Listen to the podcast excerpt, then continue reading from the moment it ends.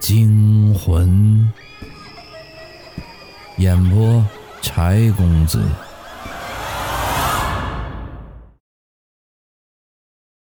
今天的故事叫《桃木梳》。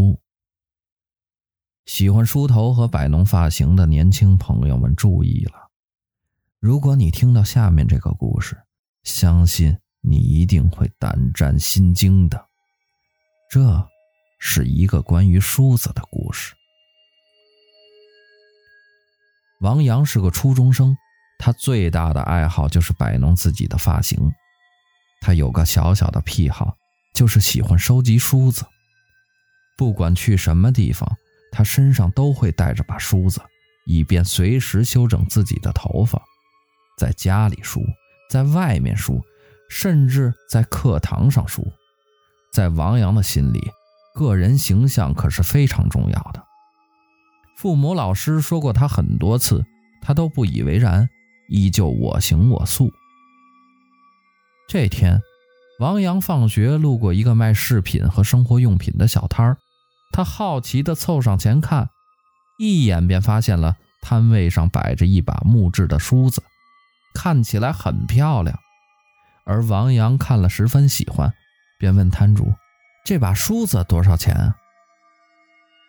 嘿，小伙子真有眼光，这把梳子可是桃木的，真桃木，本来卖四十的，你如果喜欢，二十拿走。”摊主笑眯眯地说道。虽然家里的梳子已经有上百把了，但王阳还是爽快地买下了这把梳子，没有什么其他的理由。只是因为喜欢。回到家，王阳便迫不及待地洗了个头，然后就拿起新买的桃木梳子，整理起自己的发型来。他仔细地梳着，梳子齿贴着头皮划过的感觉，对王阳来说无异于一种享受。他不知梳了多久，甚至连功课都忘了做，因为。这把梳子梳起来的感觉真的很舒服，比他之前收集的任何一把都要好用。直到妈妈叫他吃饭，王阳才恋恋不舍地放下了梳子。在这以后的日子里，不论去哪里，王阳都会带上这把桃木梳。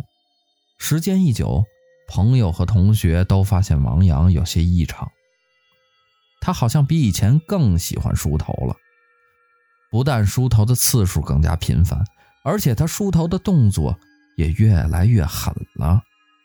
那梳子齿几乎是扎进了头皮里，好像要把什么东西从头上梳下来似的。大家都提醒王阳，但王阳却不听。直到一个月后的一天，王阳在课堂上梳头的时候，突然昏倒了。